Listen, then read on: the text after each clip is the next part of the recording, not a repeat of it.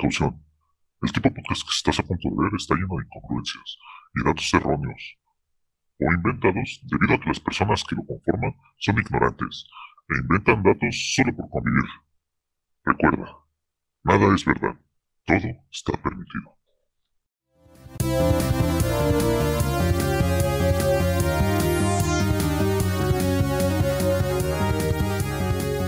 Bienvenidos a todos de vuelta a otro episodio más de Easter Geeks. Como cada semana hasta ahora no hemos fallado. Este, les habla Total Mosh, conmigo está Ramrodo. ¿Qué tal? Buenas noches, buenos días o buenas tardes, depende a qué hora nos escuchen. Gracias por acompañarnos otra vez a otro episodio de Easter Geeks. ¿Cómo estás, Havokers? Yo soy excelente, eh, les doy la bienvenida a todos también y espero que se pasen un buen rato aquí con nosotros. Y entramos de lleno si quieren a las noticias. Lo primero que queremos comentar es la noticia que pasó con Zlatan Ibrahimovic y otros jugadores más profesionales. Eh, se empezaron a quejar porque resulta que dicen que ellos nunca firmaron derecho de imagen con FIFA y que no tiene permitido FIFA este, mostrarlos en, en su juego, porque ellos nunca firmaron nada. FIFA se lavó las manos y dijo, nosotros firmamos con el club y los derechos de su imagen técnicamente le pertenecen al club porque ellos están pagando por ustedes cuando los compran. Pero trataron de iniciar un, no sé cómo decirlo, un, una disputa medio legal el Slatan trató de juntar varios jugadores para hacerle un montón a, FIFA, pero pues al final de cuentas no pudieron decir nada. Y resultaron ya ellos, cuando vieron que no se pudo decir, de, resultaron decir que no, no, pues solo, solo queríamos más dinero, no, no podemos decir nada más, no queremos que nos quiten del juego, solo queremos. Sí, justamente te iba a comentar eso, que se aprovecharon de esta situación para, ah, pues a ver si le sacamos un poco de lana a FIFA, ¿no? que no sé si les haya afectado lo de la pandemia, pero como que sí querían un poco de, tajo de ahí de FIFA como tal. Y pues al parecer no se va a terminar haciendo esa demanda. Pues es que al final también eh, el problema, bueno, el problema de todos estos jugadores o de quienes se unieron a Slata para poder reclamar, creo que sí sería directamente con el club, ¿no? No tanto con el juego, porque pues como lo mencionó Isaac, eh, el club es dueño de sus cartas y dueño de su imagen, es lo que tengo entendido también. Entonces, como mismos, eh, FIFA como que sí se puede deslindar de todo esto. A lo mejor él pagó en su momento por esos derechos cuando pagó por mostrar al club con su logo y con todos sus jugadores, pero a fin de cuentas, pues quien tendría que rendirle cuentas a, a por el uso de su imagen y su nombre, pues es, yo, yo digo que son los clubes donde él militó, ¿no? Pues sí, pero digamos, es que el club ya le está pagando cifras millonarias a cada jugador, a la mayoría de ellos que ya este, están en equipos muy grandes. Ya, ya de, cuando los contrataron o compraron sus cartas, les costó mucho. Eh, Slatan les ha de haber costado una millonada. pongamos, eh, no sé, Messi ha estado renovando, renovando y es una millonada. Entonces, ¿tienen, ¿tienen derecho a exigir todavía más dinero solo por avaricia o creen que está justificado esa, esa opinión que tienen de que merecen más dinero solo porque estamos jugando con ellos en el juego? Yo no creo que se les esté permitido dar más dinero solo para eh, poner su imagen en un videojuego, sino eso ya debería estar estipulado en el contrato. Por ejemplo, eh, el Real Madrid te contrata por tantos años y con todas esas cláusulas que vienen descritas en el contrato, supongo que ahí viene una de tipo, podemos utilizar tu imagen en propaganda, marketing, incluso, tal vez no en videojuegos, pero en otros medios. Entonces, si este Slatan, por ejemplo, no leyó bien su contrato o simplemente quiso armar la bulla, pues no creo que tenga tan permitido que eh, haya incluso creado una demanda. Yo en lo personal espero que Slatan eh, revise muy bien su contrato o que hable con su club en vez de directamente con la FIFA para que pueda ver eh, si le si le o si necesita que le den dinero o simplemente ya está bajo contrato. Sí, también sabemos que imaginemos que el Slatan se ganara esa pelea con con FIFA de que ya no permiten su imagen. Entonces lo tendrían que eh, remover. Pero entonces también podría después disputar que el nombre en la playera es mi nombre, páguenme más. O sea, no, no es como así de, no, tú ya diste tu imagen, tú, te contratamos y tú ya tienes todo esto firmado con nosotros. Eh, estoy seguro de que no, no vienen eso publicidades que ellos les dicen, si tú vas a hacer publicidad con Pepsi, con Pepsi bien, eh, vete, haz tu comercial, con Nike vende tu imagen, todo, porque eso, esa parte ya no, no nos incumbe tanto a nosotros porque no te, está, no te estás anunciando como eh, Messi jugador del Barcelona, como Ronaldo jugador del Juventus, estás siendo la imagen de Ronaldo solo, el deportista. Y ya cuando estás en el juego de FIFA, si eres Ronaldo el jugador de Juventus, no eres Ronaldo la persona, no eres Messi la persona, no eres Slatan la persona, eres Slatan el jugador, eres Ronaldo el jugador y no solo una persona aparte que después puede anunciar su imagen por sí solo, como cuando Beckham anunciaba sus calzones y todo eso, pues era Beckham eh, la figura pública, no Beckham el jugador. Y también en qué problemón se metería FIFA, ¿no? Si digamos que que todo esto sale a favor de Slatan, ¿cuántos jugadores realmente no se quejarían por la misma causa que Slatan? Y, y si una vez, si en el escenario, mm, pongámonos en el escenario en el que Slatan gane, todos los jugadores van a querer hacer lo mismo. Entonces, siento que para eso yo diría que sería más como el final de FIFA y de los juegos de deportes porque pues de esta manera yo creo que todos van a querer cobrar por su imagen en el juego y al menos de que quieras tú consumir un juego que tenga puros nombres extraños, como en su momento lo llegó a hacer, pues yo recuerdo a PES, que había muchos clubes donde no había, no tenían los derechos y jugabas con puro jugador que no conocías, porque obviamente era este imaginario, ¿no? y tanto el nombre del club y todo lo demás. Pero bueno, a lo mejor sí tienes el club, pero ¿cómo vas a jugar con los jugadores que, que están en el momento en el club, no? Siento que eso sí sería un gran problema para FIFA, bueno, para el juego en, en general. Y esperemos que pues esto se quede en un buen término y de verdad no, no trascienda más, porque si le das un poco de permiso o le das la razón a alguien, posiblemente esto pueda involucrar a más personas y te pueda comprometer, ¿no? Para futuros juegos de, FIFA o de cualquier deporte. Sí, tiene mucha razón y ya con esto podemos resumir que pues Slatan se la peló, FIFA va a seguir ganando y si llegara a perder, FIFA se va a la quiebra. Exactamente. Eh, pasemos al siguiente tema entonces. Otra de las noticias que, pegó fuertemente, al menos en el medio del manga, fue que Elvis Jonah ganó un concurso de la Shonen Jump.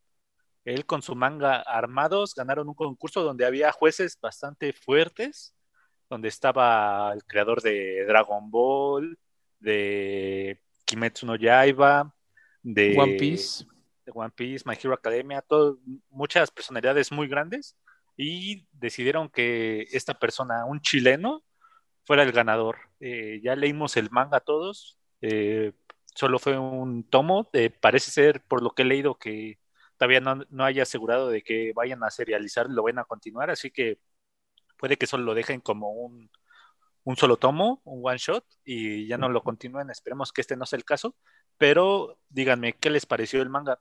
A mí me pareció muy bueno, Solo para que tengan un poco de contexto, es de un protagonista que tiene un yoyo, un yoyo normal, pero que de repente pasa algo y digamos que adquiere ciertos poderes con su nuevo eh, juguete, que en este caso es yoyo.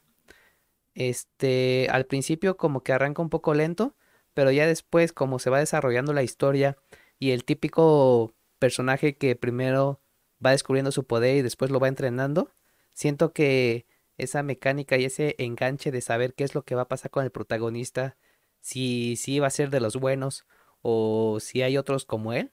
Siento que esa historia regularmente atrapa y este fue el caso en el que me atrapó. Y ya al final como que se desarrolla un poco más la historia para eh, quedarte con el gancho de qué es lo que va a pasar después, eh, qué otro universo hay relacionado con estos sucesos medio extraños que te conceden poderes.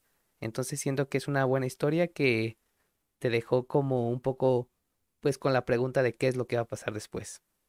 ¿Qué tal te pareció a ti, Havokers? Pues fíjate que al principio el argumento se me hizo un poco flojo. Bueno, eh, uno está acostumbrado a leer mangas, digamos que con otro tipo de, de fundamentos, ¿no? Y de otra, otro tipo de historias. Para como, como lector no tan este, cotidiano, pues yo pensé que este, que lo, de lo que iba a tratar, eh, no iba a ser un tema eh, de mucho de mi interés, pero como lo mencionan ya, cuando una vez, una vez que tú ya comienzas a leer el manga y te empiezas a adentrar en la historia, ves cómo hacen un cambio o cómo de algo tan simple pudo formar un, o pudo darle la vuelta para crear algo interesante. Y creo que eso es lo que en realidad le hizo ganar. No sé cómo fueron o cuáles fueron los, los trabajos contra los que compitió, pero al menos creo que el trabajo que hizo eh, fue muy bueno. También eh, los dibujos a mí en lo personal me gustaron mucho. Eh, creo que sí tienen muchas influencias de allá. Y en general la historia creo que sí nos dejó con, con esa pregunta de, oye, está, está muy chido todo esto, pero ¿cómo va a continuar? ¿no? ¿Qué es lo que va a pasar? ¿Qué, ¿Qué son los enemigos a los que se están enfrentando?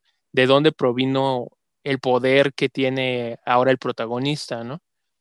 Eh, en general, yo también espero que, que después de que se publique en, el tomo que, ganó y además, pues, bueno, es que sí, después de que se, publique este tomo con su historia, eh, yo espero de verdad que esta se pueda continuar, ¿no? Y más por lo que representa que un trabajo de un latinoamericano eh, haya podido ganar un concurso de Japón que sabemos que allá pues, es la cuna y es allá donde todo crece y donde todo se hace, todo el manga, todo el anime, y que llegue un latinoamericano y diga, ¿sabes qué? Ese es mi trabajo y ganes, creo que es muy meritorio.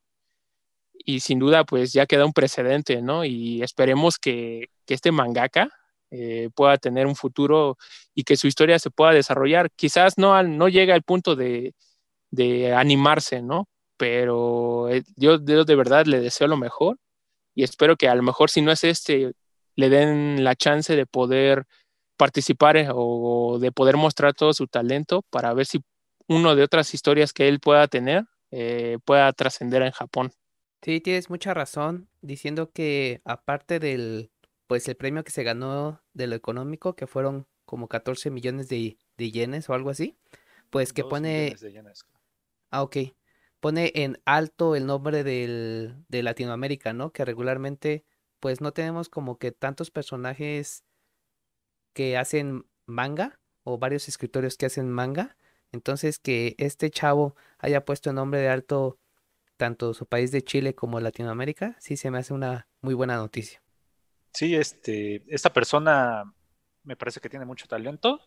Eh, toda Latinoamérica está llena de gente que quisiera participar en el mundo del, del manga y del anime. Yo cuando lo leí al principio también me pareció un poquito flojo. Eh, el argumento sí lo vi un poquito como que no tenía tanto potencial. Ya para el final hay dos, tres cositas que ocurren.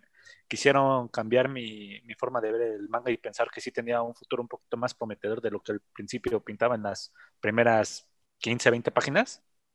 Pero sí hubo un poquito, dos, tres cosillas que sí me, me hicieron chocar así como de, ¿por qué está haciendo este personaje esto si después va a hacer esto? Argumentos un poquito que me parecieron flojos, pero también eh, tengo en cuenta que es el primer número. Eh, muchas veces en el primer número pues no, no vas a ir de lleno con todo y hacer explicaciones de todo.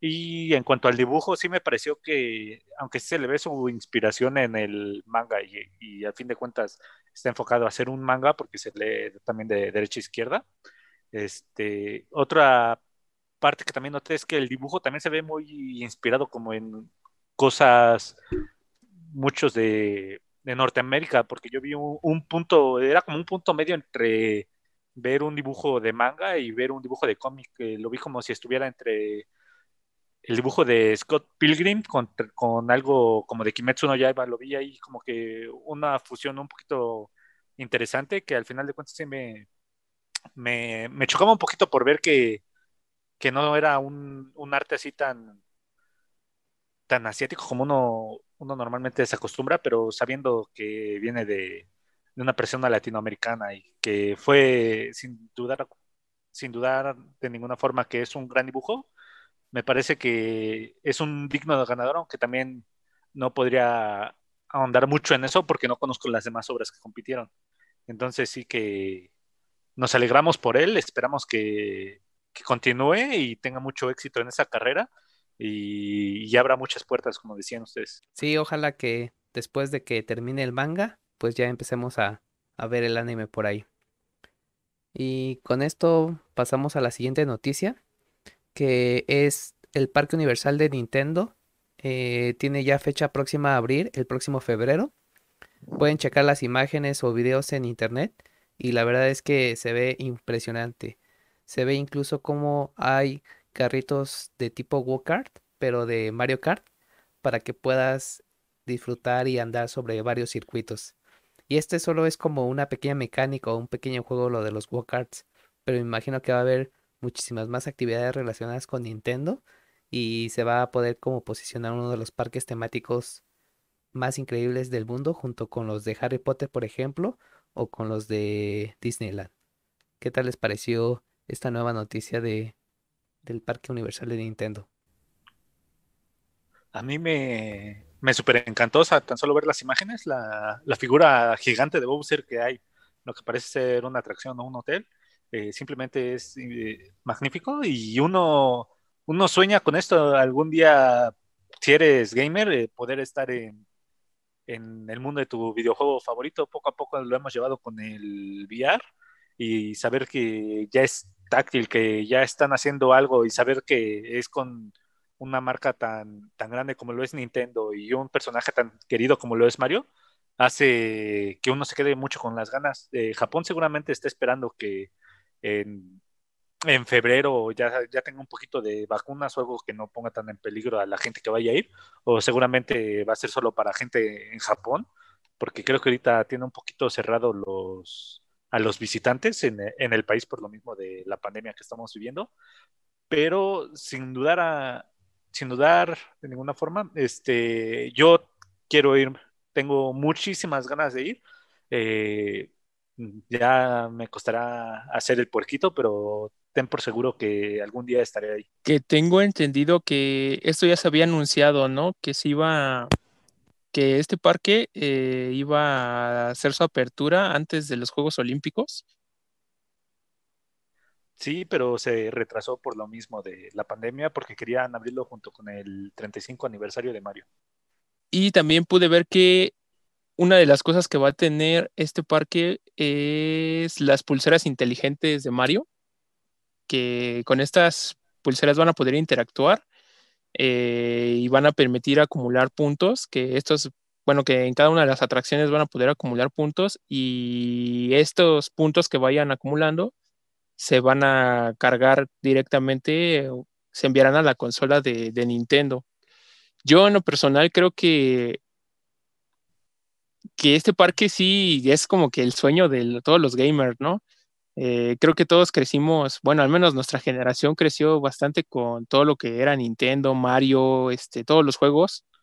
Y creo que, que es nuestro Disney, ¿no? Yo sé que muchos de las generaciones anteriores estaban muy ilusionados con Disney, en lo personal yo no, pero el saber que algo que formó parte de nuestra historia y que nosotros disfrutamos cuando éramos jóvenes y ahora verlo en un parque de diversiones, pues creo que, que es nuestro sueño hecho realidad, ¿no? Y yo también tengo pensado ir, eh, realizar igual un, esfuerzo para ahorrar dinero para poder ir eh, y poder disfrutar de todas esas atracciones que creo que pues siempre uno piensa y dices, bueno, pues todo lo chido está en Japón, ¿no? Eh, todo, todo lo que tú quisieras visitar, pues está de aquel lado, ¿no? Y pues sí nos toca hacer el esfuerzo para poder viajar hasta allá, pero, pero pues yo siento que al final de cuentas valdrá mucho la pena porque la experiencia se ve que es muy genial y que, y que siempre va a perdurar para, para toda nuestra vida, ¿no? Exacto, y comparto lo que dices de es como si me dijeran, no, pues vamos a Disneyland un día. Siento que no lo disfrutaría tanto como si fuera este, a este nuevo parque, porque En primera, pues no vi como todas las películas de Disney de, de chiquito. Hay algunos que hasta saben las canciones. Pero en cambio este, pues sí estuve jugando, por ejemplo, Super Mario Bros. 3 o Super Mario World o cualquier juego de Nintendo que está un poco más apegado a lo que estuve viviendo más que a las películas de Disney. Entonces, como bien dices, hay que armar nuestro cochinito para poder ir un día y poder disfrutar como si estuviéramos dentro de un videojuego. Y como dicen, eh, Disneyland tiene muchas cosas que atrapa a mucha gente, como su atracción de Star Wars. Eh, toda esa parte, sabemos que hay aficionados muy grandes de Star Wars. Yo soy uno de ellos, pero sinceramente si me pones a elegir entre Star Wars o videojuegos, eh, voy a elegir videojuegos 100% y saber que, que, existe ya uno de Mario Bros. saber que de mis primeros juegos fueron Mario Bros. y fui creciendo con él. Eh, lo tuve, tuve, mi Game Boy, este, tuve Super Mario Land, que yo pensé que era una versión pirata de Mario y lo estaba jugando pensando que era pirata, pero años después descubrí que no, que sí, es, era una versión oficial de Nintendo. Y hasta ahorita que todavía lo voy continuando con el Switch y ver que lo Odyssey y todo el aniversario y todo eso ha estado impactando. Y saber que Mario Bros. de por sí es la mascota más popular de, todo el mundo, uh, yo creo que no va a ser corta la fila de espera que vamos a tener que hacer para poder ir. Seguro tampoco va a ser barata porque quién no va a querer ir ahí siendo un gamer, pero pues un sueño que cumplir y pero es un sueño por el que se va a tener que andar trabajando. Y ya para nuestro último tema de noticias, eh, Oscar Isaac, tal vez lo recuerden más como Poe Dameron en la película de Star Wars, en la última trilogía, fue elegido como el nuevo Solid Snake de la adaptación cinematográfica de Metal Gear. Eh, Metal Gear es un juego complejo, eh, lo, fue director Kojima de casi todos ellos y la historia es bastante difícil de entender a primera instancia, pero Kojima siempre ha sido alguien muy aficionado al cine. Él se ha dicho que su sueño es ser director de cine, pero los videojuegos le salen muy bien. Así que él ha estado todavía en esa rama, pero siempre dedicándose desde un punto un tanto cinematográfico y experimental en todo lo que hace. en, su, en su tiempo vimos que trató de hacer un juego conjunto con Guillermo del Toro, el cual lamentablemente no pudo llegar a buen puerto. Pero Metal Gear siento que es una saga que está muy hecha para ser adaptada al cine. Eh, yo creo que va a ser muy, muy buena adaptación tengo fe. la persona que va a ser Snake me parece un muy buen actor. Y no sé, ustedes díganme qué esperan algo de la película, conocen Metal Gear por lo menos, este, al actor, díganme qué opinan de esta noticia. Yo no conozco sí al videojuego Metal Gear, nunca tuve la oportunidad de jugarlo, pero al actor sí lo identifico más o menos y a Hideo Kojima también. Creo que todos esperamos que las películas de videojuegos sean buenas, regularmente no son así. Podemos recordar algunas de, por ejemplo, la de Super Mario Bros. hecho en live action, que fue una porquería. o, por ejemplo, no sé, alguna de... Eh, bueno, este es de anime de Death Note, que también tuvo su live action. Pero regularmente las películas pues no son muy buenas. Creo que una película que se relaciona con los videojuegos y que me gusta mucho fue la de Ready Player One que en sí está basada más en un libro que en un videojuego. Pero igual espero mucho de, esta nueva película y con este actor como mencionas, espero que haya, haga un buen papel en la película. Sí, específicamente que como mencionan, no es un mal actor. Creo que están dando una apuesta demasiado interesante. Eh, necesitaríamos ver cuándo se va a empezar a rodar esta película y también qué expectativas llegaría a tener el, el productor de la, de la película que según yo, este, el guion ya corre a cargo de Derek Connolly, que tengo entendido que ya colaboró para la película de Kong, en la isla Calavera. Eh, entonces espero yo que, que, sean muy cuidadosos con algunos detalles del juego y que nos puedan dar una buena historia porque hay una fanaticada muy grande sobre este juego y que, que yo creo que también en lo personal como yo eh, esperaríamos un resultado pues digamos que aceptable, ¿no? Como ya mencionaba Ramrodo, que, que hay muchas películas que han sido basadas en videojuegos que la verdad han sido para llorar, ¿no? Eh, en lo personal, a mí la que no me gustó fue la de Assassin's Creed. Eh, creo que fue un, un, churrazo completo y no la volvería a ver, ¿no? Entonces, yo de verdad espero que, que esta apuesta que están haciendo ya, ya dieron un paso muy importante que es tener un buen actor para la historia y para el, para el rodaje. Ahora es ver qué nos pueden ofrecer y que, y que nos ofrezcan un contenido de calidad, ¿no? Sí, como lo han mencionado, hay muchas películas bastante malas, muy, muy malas, y creo que esto nos podría abrir un poquito el tema a la maldición de videojuegos es real, porque siempre que ha habido adaptaciones de videojuegos han sido muy malas. En lo personal, creo que la mejorcita que he visto ha sido Silent Hill y solo fue Silent Hill 1. Me pareció una adaptación adecuada, cambió muchas cosas, pero al final fue una película bastante disfrutable. Pero de ahí en fuera todo se ha ido en picada. Silent Hill 2 fue pésima, eh, metieron cosas que no tenían argumentos que fueron simplemente absurdos. Y todavía nos quedan también otros estrenos que se van a anunciar, como Uncharted. Eh, se, anunció que Tom Holland va a ser Nathan Drake y están rodando esa película. También nos van a dar unas nuevas entregas de Resident Evil. Eh, eh, hace poquito subieron una imagen de, del set y hay una que en comparación hay una guardería que, en la que están grabando que es idéntica o le hicieron idéntica al del remake de los Resident Evil que salieron recientemente.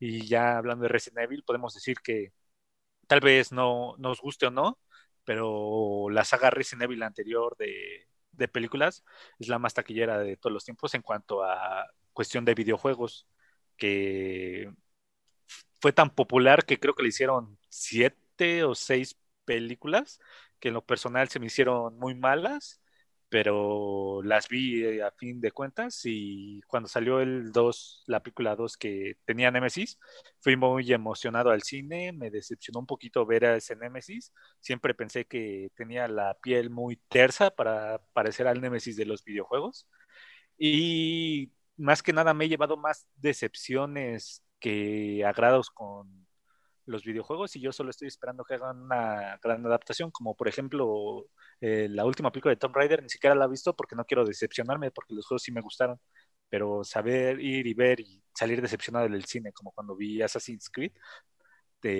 ya no es una, eh, algo que quiera ver, pero seguramente este, Resident Evil la voy a ir a ver al cine seguramente, siempre que, no que ya hayan encontrado la cura de la pandemia y no se convierta en un verdadero virus C.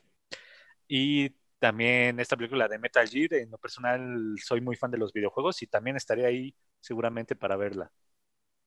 Y ya cerramos el segmento de las noticias, ahora pasaremos al segmento de videojuegos.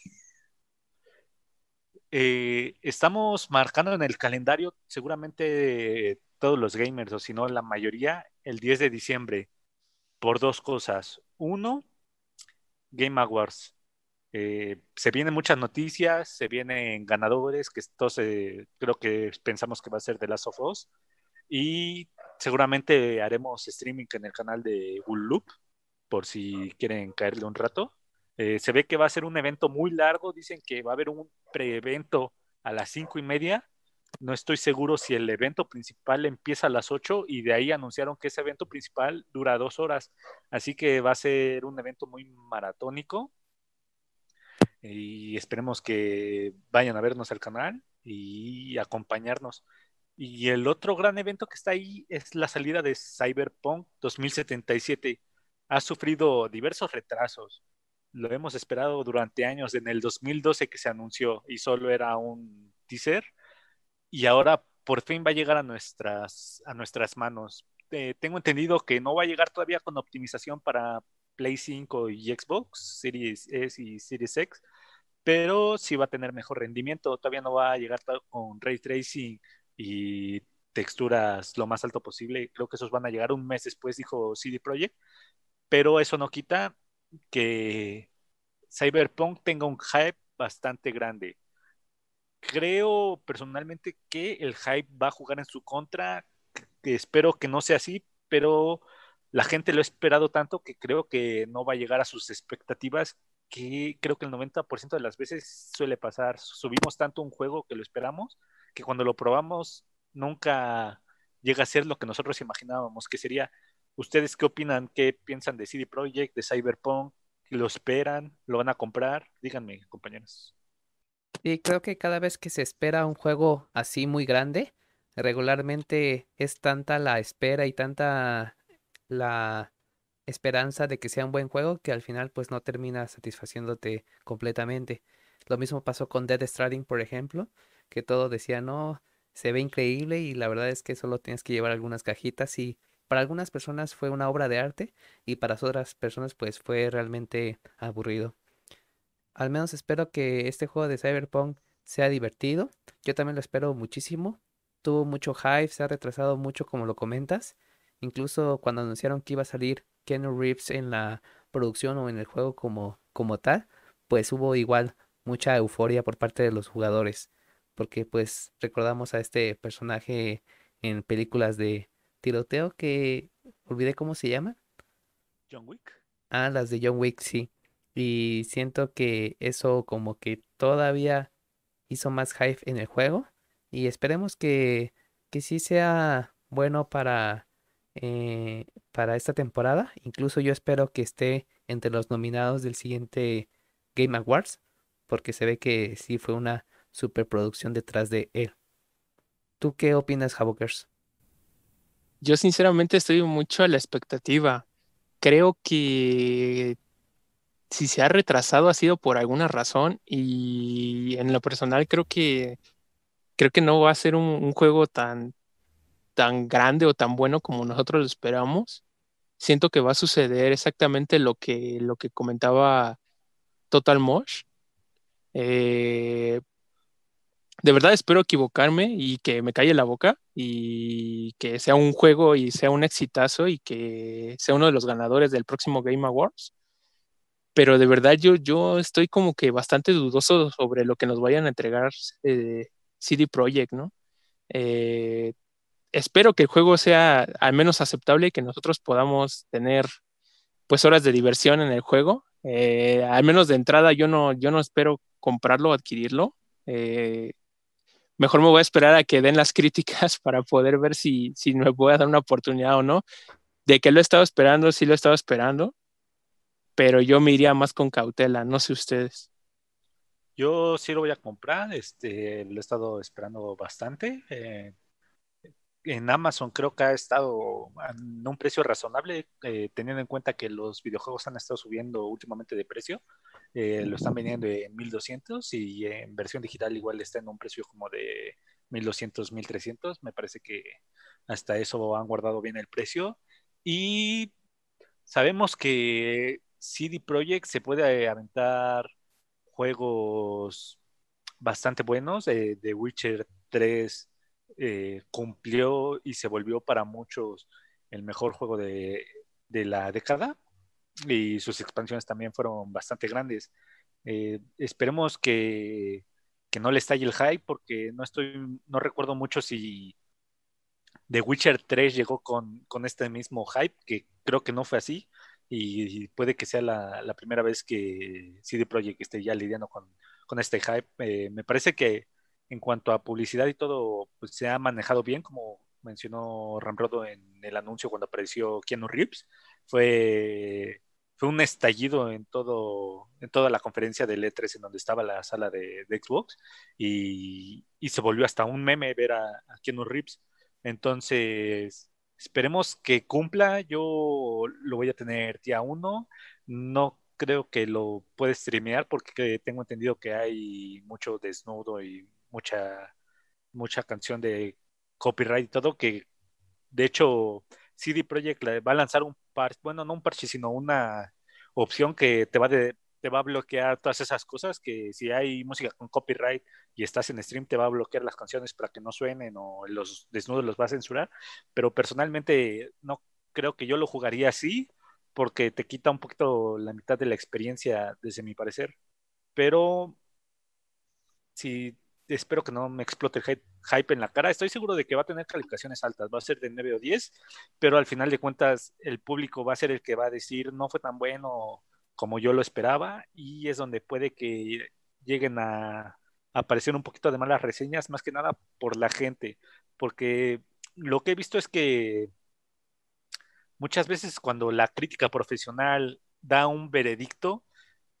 toman de ignorante al público y no me gusta mucho eso, como cuando salió de, la, de Last of Us 2, hubo mucha gente que no le gustó y mucha gente que sí, pero a la crítica en general, a toda la crítica le encantó y casi toda la crítica lo manejó como un, como un término de es que no están listos para estos, ya ya estamos para madurar y todo eso, y es así como decir, no, solo la historia no le gustó a la gente, a lo mejor el gameplay no le gustó a la gente, pero toda la crítica se manejó con un término como hasta la defensiva diciéndole, si no, si no les gustó es porque no lo entendieron, no están listos, no han madurado como gamers, en lugar de decir, entiendo por qué no pudo haberles gustado, entiendo que este esta decisión pudo haber afectado a muchos que se encariñaron con la primera parte y esperaban mucho de la segunda, y creo que va a pasar que puede llegar a pasar, lo mismo con Cyberpunk, la crítica seguro le va a dar 9 de 10, pero el público en general puede que algunos digan me gustó, otros que no, y la crítica se va, si vuelve a pasar algo muy en contra, se va a volver a poner en la defensiva y van a decir no están listos para esto, no están disfrutando de esto como se debería, ustedes no saben jugar prácticamente es lo que dicen, espero que no ocurra otra vez, pero es lo que me temo que pueda pasar. No están para el año 2077, no están preparados aún. Sí, no, la crítica ya está en el 2077 y nosotros encerrados en casa en 2020. Y cortamos segmento de videojuegos y pasamos ahora a que estamos guachando, guachandeando o lo que se nos dé la gana ver. Eh, esta vez vamos a hablar de El Mandaloriano. Eh, ha sido una serie que el año pasado pegó bastante fuerte eh, fue todavía no teníamos Disney Plus en México y fue la más pirateada del año pasado. Este año ya nos llegó Disney Plus. Creo que mucha gente se ha suscrito a este servicio de streaming solo por esa serie y eso no evita que siga siendo muy pirateada, muy popular y sabemos que está en el universo de Star Wars. Es la serie donde nos muestran más fan service de todo. Nos están este, reviviendo viejas y nuevas épocas. Eh, están tomando puntos donde el episodio 6 se quedó y cubriendo esa brecha entre el episodio 6 y 7. Creo que están resolviendo muy bien cosas, están metiendo muchas cosas nuevas y nos están mostrando muchas cosas viejas también, como de la serie de Clone Wars o la serie de Rebels, nos están retomando muchas cosas. Eh, no sé si ustedes ya la hayan visto, tengan una opinión, este, les gusta Star Wars, ¿qué, qué me pueden decir? Sí, yo no he visto todavía la serie de Mandaloriano, eh, o de Mandalorian, como dice en, la publicidad, pero ¿qué me recomendarías para poder empezar a ver la serie? Eh, ¿tendría que ver una serie antes para prepararme y le pueda entender o sacar todo el provecho a esta?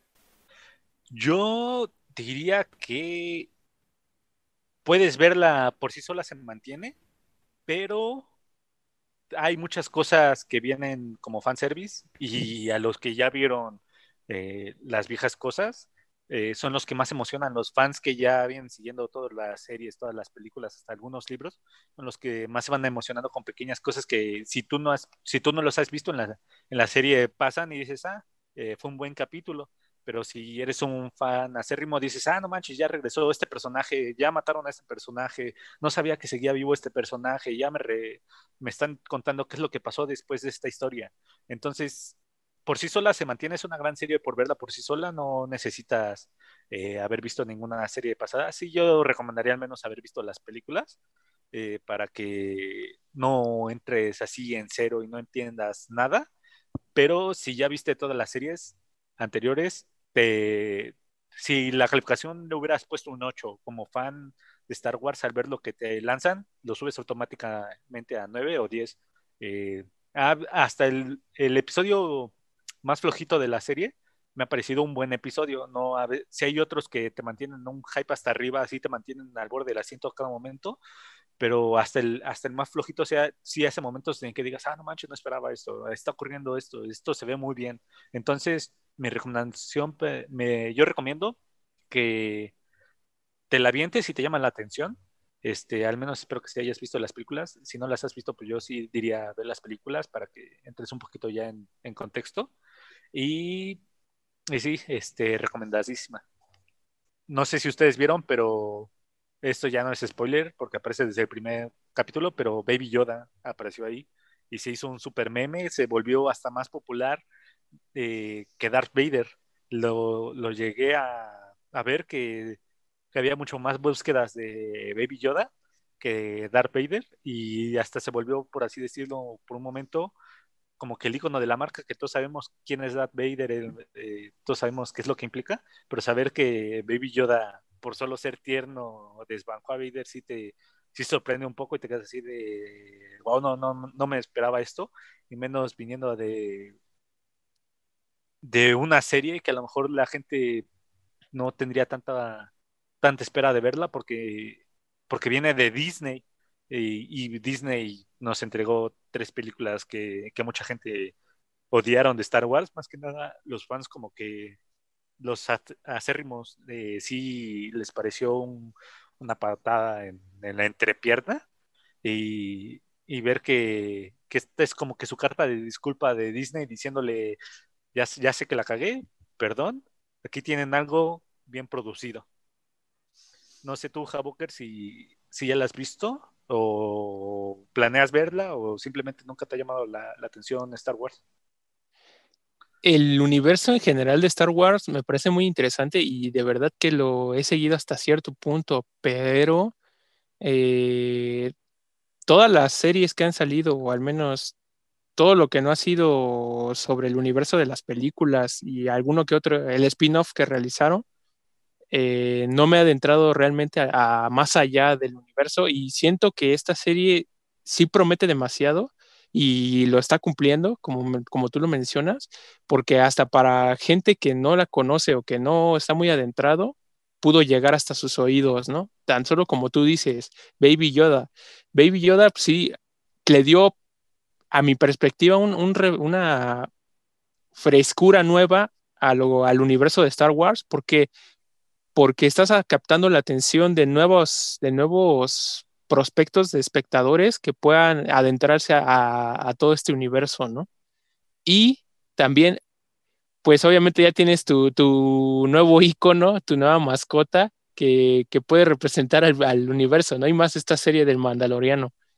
En general, creo que sí, al igual que Ramrodo, necesitaría yo volver a repasar las películas y alguna que otra alguna que otro contenido que tú me recomiendes o que espera, bueno, estaría bien que nos pudieras decir más o menos en orden cómo, cómo nosotros nos podríamos adentrar en este, en este universo para, para no llegar en ceros, ¿no? Como tú dices, es una serie que, que se disfruta sin necesidad de, visualizar nada anterior, más que las puras películas, pero sí nos gustaría como que nos ayudaras a poder decir, ¿sabes qué? Mira, este es el camino y a lo mejor de esta manera podrías disfrutar más la, esta serie que si no vieras nada de lo anterior, ¿no? Bueno, eh, This is the Way. Y empezamos películas. Eh, si lo quieren cronológico, eh, si se van a aventar solo las películas, 1, 2, 3, 4, 5, 6, eh, no es necesario ver 7, 8 y 9 porque Mandaloriano viene un eh, antes de eso. Y si le van a agregar las series, eh, es Clone Wars y luego Rebels. el orden cronológico de todo sería película 1, 2, luego Clone Wars, luego la película 3, luego vendría Rebels, la serie de Rebels, luego vendría la serie de, digo, la película de Rogue One luego vendría el, episodio 4, luego el 5 y luego el 6, y luego ya podrías ver el Mandaloriano, ya teniendo todo el conocimiento de anterior. También hay uno que otro libro que podría complementar un poquito esto. Eh, yo principalmente en cuestión de el impreso escrito recomendaría leer los libros de Aftermath que son canónicos, eh, si cuentan y te cuentan la historia de qué pasó después del episodio 6. Ahorita el Mandaloriano ya también te ha estado contando eso, pero en Aftermath te lo ponen desde el punto de vista de los rebeldes. Entonces puedes saber un poquito qué es lo que pasó después con Luke, Leia, Han Solo, y, esa historia te va diciendo también qué pasó con los reminentes del, del imperio y yo los, los recomendaría pero puedes llegar a la serie sin leerlos completamente. Eh, eh, eso sí, eh, ahorita la serie ha lanzado muchas cosas de, la serie de Clone Wars, la serie animada de Clone Wars y de Rebels, que, que sí yo recomendaría ver para que entiendas todo al 100%, porque también han lanzado pistas un poquito de lo que va a venir posteriormente en la serie, y todo eso también viene de, de Rebels. en Rebels te vienen las cosas que va a venir un poquito a futuro, eh, desde el punto de vista de, villanos que, ya te los mencionaron y de personajes que van a volver a aparecer ahí. Entonces, sí, yo diría Clone Wars y Rebels, si ya quieres llegar totalmente empapado del universo, eh, ese sería el orden correcto. Y posteriormente, este, bueno, ya un poquito eh, cambiando del tema de lo cronológico, eh, en un futuro este, estamos esperando que, que, Disney nos había prometido unas series que ahorita apenas creo que están en grabación o todavía no han comenzado. Uno va a ser de Cassian Andor, que es de Diego Luna en Rogue One, y va a platicar un poquito de su vida antes de todos los acontecimientos de, de Rogue One, y se va a centrar solo en él. No la prometió, creo que todavía no han empezado a filmarla, y va a estar muy buena porque si recordamos, Cassian Andor era parte de los rebeldes, pero era como que una parte muy underground donde se metía más a cuestiones de asesinatos y contratos un poquito más, más oscuros que, que en las películas normalmente Luke y Leia nunca, nunca entraban a ellos porque sí eran cosas bastante malas que, que tenían que hacer los rebeldes para, para hacerlo por el bien mayor, por así decirlo. Y otra serie que nos prometió eh, Disney que va a ser, y creo que todavía tampoco ha iniciado grabaciones, es la serie de Kenobi. La, la serie de Kenobi iba a narrar un poquito la historia de qué pasó después de que Obi-Wan llegó al planeta Tatooine, dejó a Luke con sus tíos y antes de lo que ocurrió en el episodio 4 y cómo es que estuvo viviendo toda esa época en el planeta desértico. Entonces, con lo bien que ha estado manejando el Mandaloriano, creo que nuestras expectativas pueden estar muy altas en lo que está por venir de Disney, más que nada en, la cuestión de series. Creo que ahorita habían confirmado después del episodio 9 que las películas las iban a dejar un lado aparte porque no les fue comercial, bueno, críticamente bien porque comercial sí, sí fue un éxito, pero si vienen haciendo las cosas también como lo han demostrado, eh, creo que vamos a estar todos a la espera y contentos de lo que puedan traernos a continuación. Excelente, pues ahí ya tienen el pad para poder ver las películas o más bien la serie de Mandaloriano. Y ya nuestra última sección, la sección de anime, donde normalmente nos explayamos, pero esperemos ver qué ocurre en esta ocasión, porque creo que ahora sí hemos hablado bastantito y, y no queremos hacerles un episodio tan largo, pero pues no podemos controlar lo que va a pasar cuando hablamos de anime. Es un tema que nos apasiona y pues vamos a darle. En esta ocasión vamos a hablar de la nueva temporada de Shinjeki no Kyojin o como le dicen los cuates, Attack on Titans o como lo dicen en México, Ataque a los Titanes, que es una traducción mal hecha, pero podemos hablar de ello cuando hablamos de este tema ya más adelante. ¿Qué te pareció el estreno de la cuarta temporada, su primer capítulo y la temporada final? ¿Qué es lo que te pareció ese capítulo? Me pareció increíble cómo se ve que le echan muchas ganas al crear un episodio de la nueva temporada de Attack on Titan, porque los dibujos, la narrativa, todo se ve súper bien. Incluso me aventé los últimos episodios de la temporada pasada para poder agarrarle un poco el pex y saber qué es lo que se iba a venir después y se ve que sí mejoraron mucho en, los gráficos. ¿Tú, Javokers, qué opinaste de este capítulo, del primer capítulo de la última temporada? Empezó bastante frenético, ¿no? Eh, bueno, no me gustaría spoilar a la gente, eh, pero sí siento que estuvo bastante movido y creo que tuvo muchas cosas de las cuales me dejó como que al filo, ¿no? siento que fue un capítulo muy bueno y una muy buena entrada para, esta temporada y de verdad que quedé yo con la expectativa de qué es lo que va a pasar y qué es lo que, lo que nos va a ofrecer esta, esta temporada final, ¿no? En lo personal, quedé satisfecho con este primer capítulo y de verdad espero que los demás no nos decepcionen, ¿no?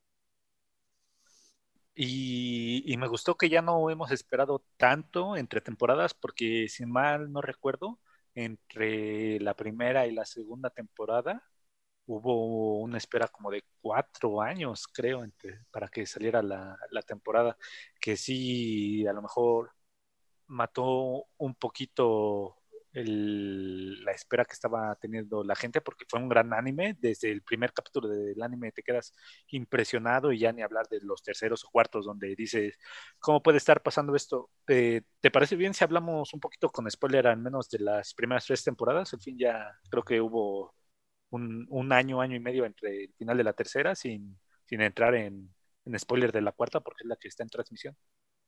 Sí, claro, adelante. Creo que ya tienen bastante tiempo con esta serie. Yo digo que si los que no han escuchado o no han visto esta serie, pues que ya salten esta parte, ¿no? Córtenle, chavos, córtenle, mi chavos.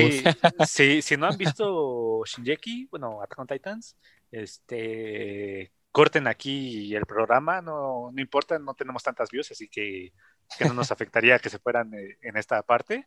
Este, pero si quieren, si ya lo vieron este, y quieren escuchar lo que tenemos que opinar de las primeras tres temporadas, sigan con nosotros y ya podrían decirnos qué es lo que opinan, si están de acuerdo con nosotros o no, en nuestra página de Google Loop en Facebook.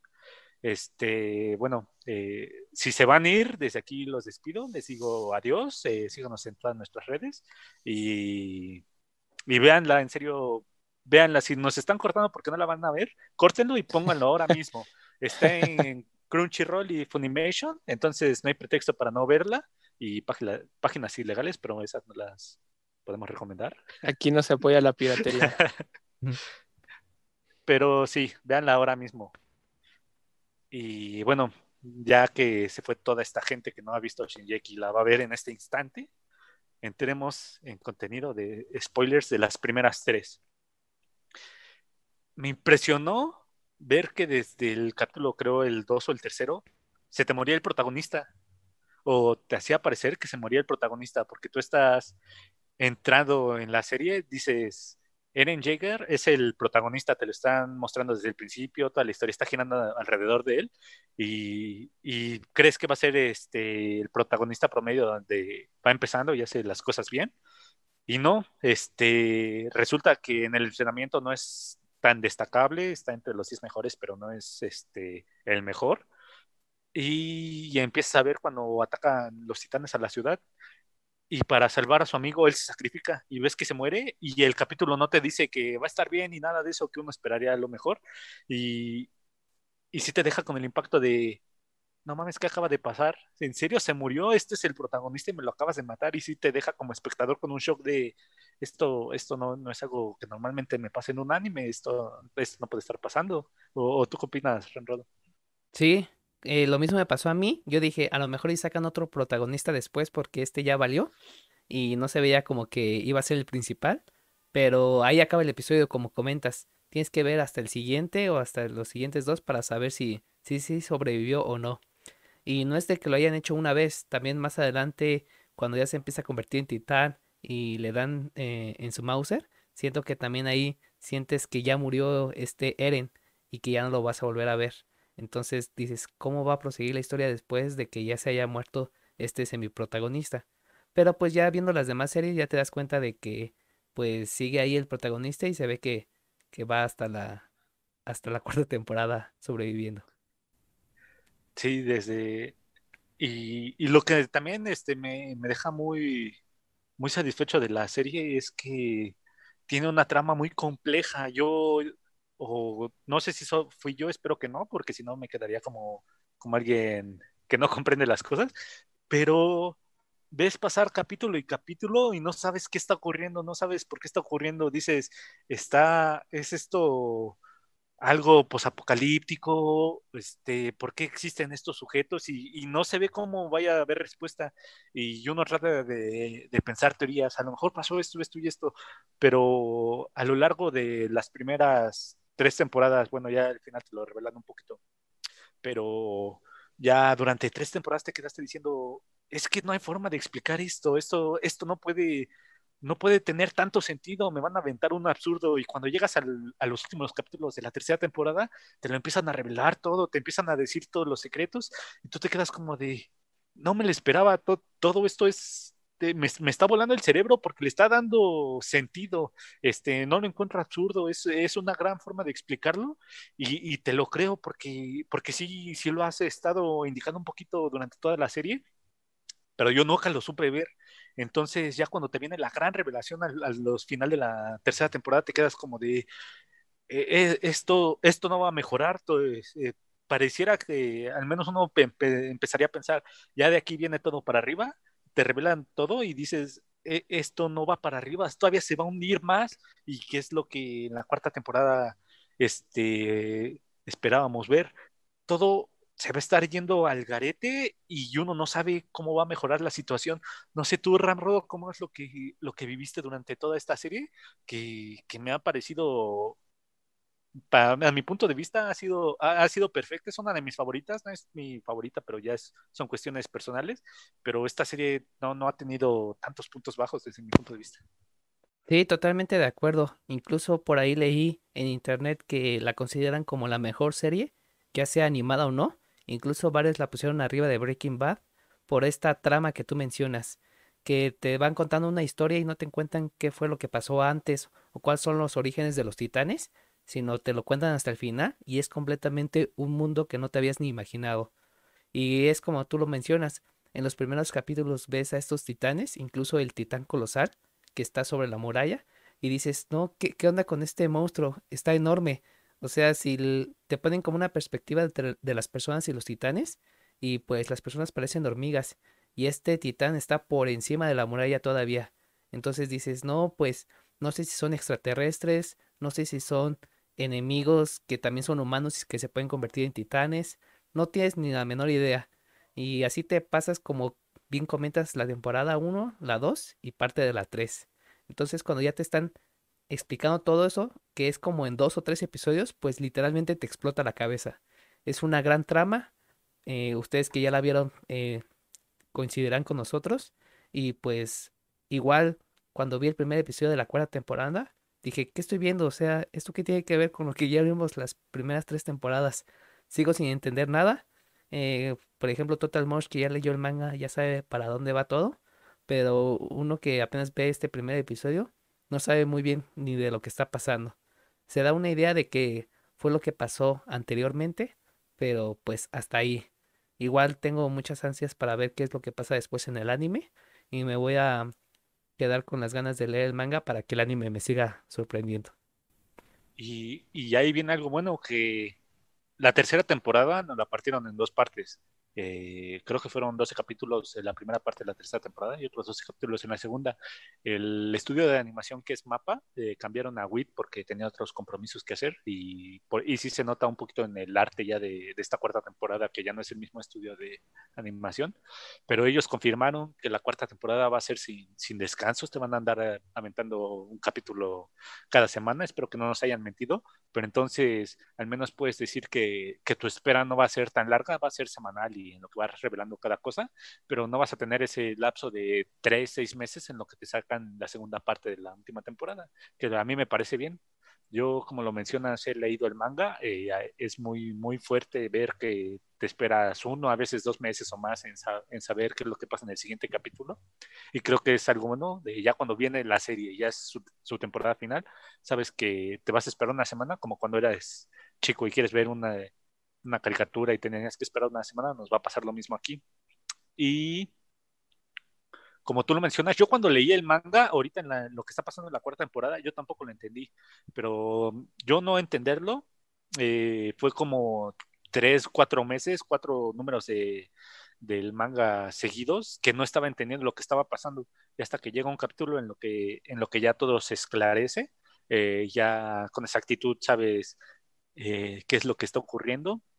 Y, así que yo puedo decir, si ahorita no, no entendieron el, el, primer capítulo de la cuarta temporada, tranquilos, este, más adelante ya quedará todo bien entendido. Este, tampoco es como que sea imposible de, de entender, este, porque sí, estoy seguro de que hay gente súper seguidora que va a decir, ah, es que esto está pasando, porque esto que pasó en la tercera temporada ya no lo estaba este, eh, indicando, pero aún así yo cuando ocurrió bueno, cuando salió recién este, en el manga esta parte, sí me quedé así como, ¿qué, ¿qué, es lo que está pasando? No entendí. Salió el siguiente número y dije, sigo sin entenderlo. Salió el siguiente número y dije, no, ya, ya me perdí, no sé si, si tengo que volver a leer todo porque ya, ya estoy totalmente perdido, pero salió el siguiente capítulo y dije, ya, ya, ya entendí todo esto, tiene completo sentido.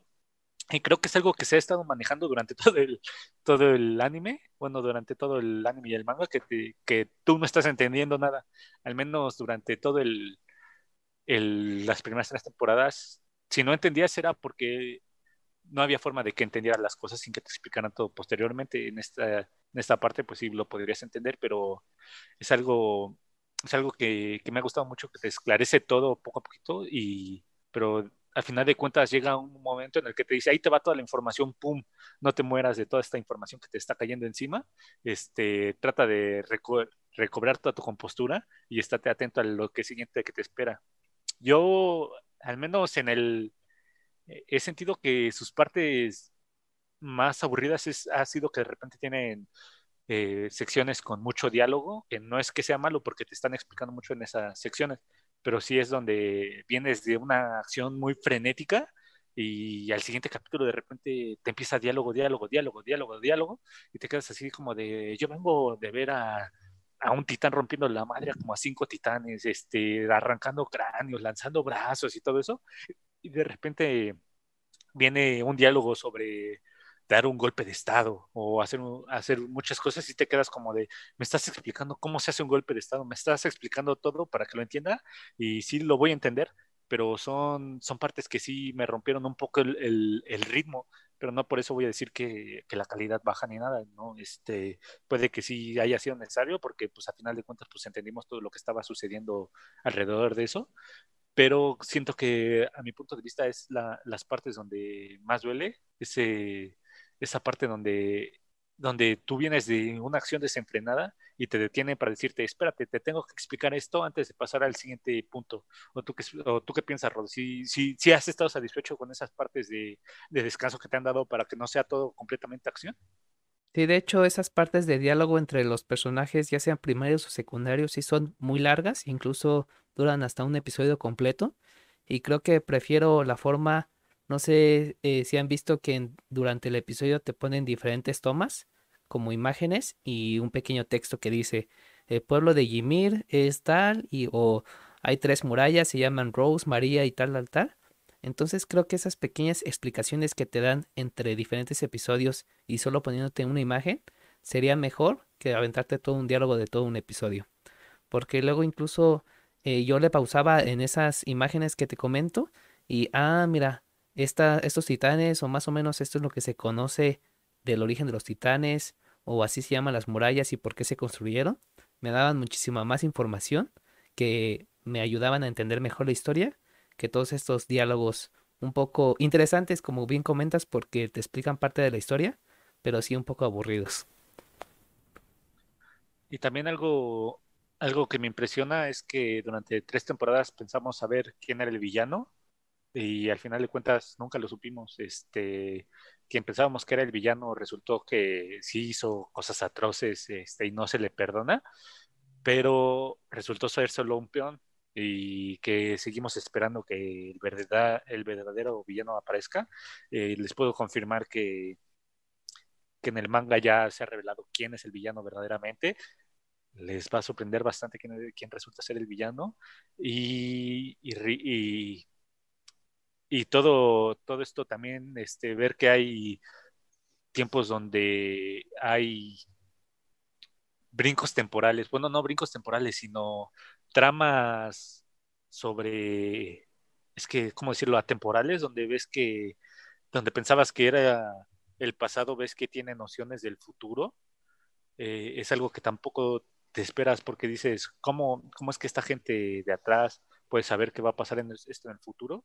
después ya un poquito, no recuerdo si ya en esta temporada te lo explican, eh, en la tercera temporada te lo explicaron, pero sí te deja también como que otra forma de ver ver otra vez la, la, serie, porque yo ya cuando, ahorita que ya tengo toda la información recolectada y ahorita creo que no hay casi ningún cabo suelto en el manga, me puse a ver todo, todo el anime de nueva cuenta y lo ves con otros ojos, porque ya, ya no lo ves con, con los ojos de, de impresión, se podría decir que lo ves la primera vez, y, o sin toda la información que ya tienes este, de por medio, sino ya lo ves analítico y dices, ah, claro, esto, esto es lo que pasó, que, que, en el futuro es lo que repercute y todo esto va teniendo sentido por todo lo que te van explicando a lo largo. Entonces creo que el análisis se, se, vuelve un poquito más profundo y creo que esta es una serie perfecta para ver dos o tres veces completa. Este, cuando la terminas de ver una vez, creo que la puedes volver a ver otra vez y disfrutarla de la misma forma que la viste la primera vez. Sí, yo lo recuerdo que la vi la primera vez hace ya varios años, dos o tres, y pues dije, ah, es buena serie, ¿no? Y cuando salió la nueva temporada, que fue la tercera, hace tiempo, dije, no, pues no recuerdo nada y la tuve que volver a ver la primera y la segunda. Y fue de que, ah, con razón esto pasa en la primera serie, ¿no? Con razón esto pasa en los, en los episodios de la primera temporada. Porque ya después te explican de por qué tal personaje mató a tal o, o de dónde surge este personaje. Entonces sí es una serie que tienes que ver varias veces y hasta la segunda o tercera pues le sacas más provecho. Y yo tengo que admitir que cuando salió la primera temporada no la vi. Eh, la vi hasta dos años después, este, porque no, no sabía de qué trataba, no, no me interesaba, pero yo iba a convenciones como a la TNT y todo eso y veía los cosplays y veía que estaba fuerte el fanatismo por la, por la serie, este, había muchos con el cosplay de la Legión de Reconocimiento y hacían el saludo y todo eso, y yo, yo no sabía qué pasaba, este, de repente me decían, ah, es que es de la, del anime de Shinji no Kyojin, y yo decía, ah, este, pues chido, pues, este, yo, yo no lo he visto. Eh, yo estaba viendo otras cosas, creo que hasta estuve viendo Ranma y medio por, segunda vez, que tiene un montón de capítulos y poniéndome eh, eh, al corriente con, con Pokémon, pero pero sí fue algo que se me perdió en su momento de estreno y, y sí me arrepiento, un poquito, pero lo bueno es que pude ponerme al corriente antes de la segunda temporada y es algo que, que empecé a disfrutar un montón y sí me hubiera gustado verlo desde el principio. Sí, lo mismo me pasó a mí cuando iba a la mole o, otra serie de eventos o de anime. Veía un buen de personajes con su chamarrita de la Legión y el saludo, como vi comentas. Y también me comentaron el anime, pero como me lo decían en japonés, yo decía, ah, pues está bien, ¿no? A lo mejor, a lo mejor ya es un, un anime muy rebuscado o de muy frikis, entonces ah, como que no me va a latir, a latir verlo. Y ya fue hasta que, después que compré los DVDs y me encantó la serie, ¿no? Y pues sí, eh, totalmente recomendada la cuarta, cuarta temporada si no han visto el primer episodio. Está como bien comenta Total Mosh en Crunchyroll y en Funimation. Así que, que hubo tanta demanda que nos comentabas que se cayó Crunchyroll por unos minutos, ¿cierto, Todramush? Se cayó un rato Crunchyroll y Funimation estuvo también un poquito saturado, se puso mucho más lento de lo normal y eso que todavía no tenía la, el primer capítulo de la cuarta temporada, pero yo creo que era tanto el ansia de la gente por verla que empezó a saturar estos, estos servidores y Crunchyroll, y Crunchyroll yo tardé como unos 45 minutos en poder conectarme para poder verla porque estaba totalmente caída y estaba el lema que decía sorry, este, inténtalo más tarde y fue algo que sí me desesperó un poquito decir, ah, no ya lo quiero ver este, en, en, en Crunchyroll porque páginas ilegales y todo ya estaba, pero yo, yo decía, ay, es que ya, ya quiero verlo en Crunchyroll. Yo creo que había muchísima gente como yo, desesperada por verla, hasta que por, por fin se pudo. Creo, creo que tiene salida en Crunchyroll como a las 2.45 de la tarde y como por esa hora fue cuando se cayó justamente. Entonces eso nos habla de la popularidad que tiene esta serie y de lo, de lo mucho que la gente la estaba esperando. Este, y no dudo que si Crunchyroll no arregla las cosas, voy a volver a pasar la siguiente semana y así hasta que o lo arreglen o se acabe el anime. Sí, ojalá que tomen medidas para prevenirlo en la siguiente semana y pues que el hype también ya haya bajado un poco, porque sí fue demasiado que hasta fue trending topic en Twitter el día de hoy de Shingeki no Kyoji, de tanta, de tanto furor por ver el primer episodio del anime. Y pues creo que ya nos explayamos mucho hablando de, de Attack on Titan de nuevo, pero espero que también disfruten y se emocionen tanto como nosotros por esta serie. Y si tienen alguna teoría sin spoilers que estén viendo sobre el primer episodio, pues igual nos los pueden comentar en nuestras páginas de Facebook de Guru Loop. Y no olviden visitarnos también en el canal de YouTube de Guru Loop. Eh, esperamos hacer el en vivo de los Game Awards el jueves. Eh, a las cinco y media está el previo y esperamos ya estar listos y que nos acompañen. Y si quieren podemos platicar de varias cosas, lo que ustedes gusten, mientras estamos en el en vivo. No se lo pierdan. Suscríbanse y si quieren que hablemos de algún tema en específico, que quieren que incluyamos algún tema en específico en, nuestro podcast, con toda confianza pueden comentarnos en las publicaciones de Gululu y los tomaremos en cuenta para el siguiente podcast. Pues eso es todo, frikis de Pascua. Espero que se lo hayan pasado súper bien escuchándonos y nos vemos para la próxima o nos escuchamos para la próxima más bien. Nos vemos, cuídense.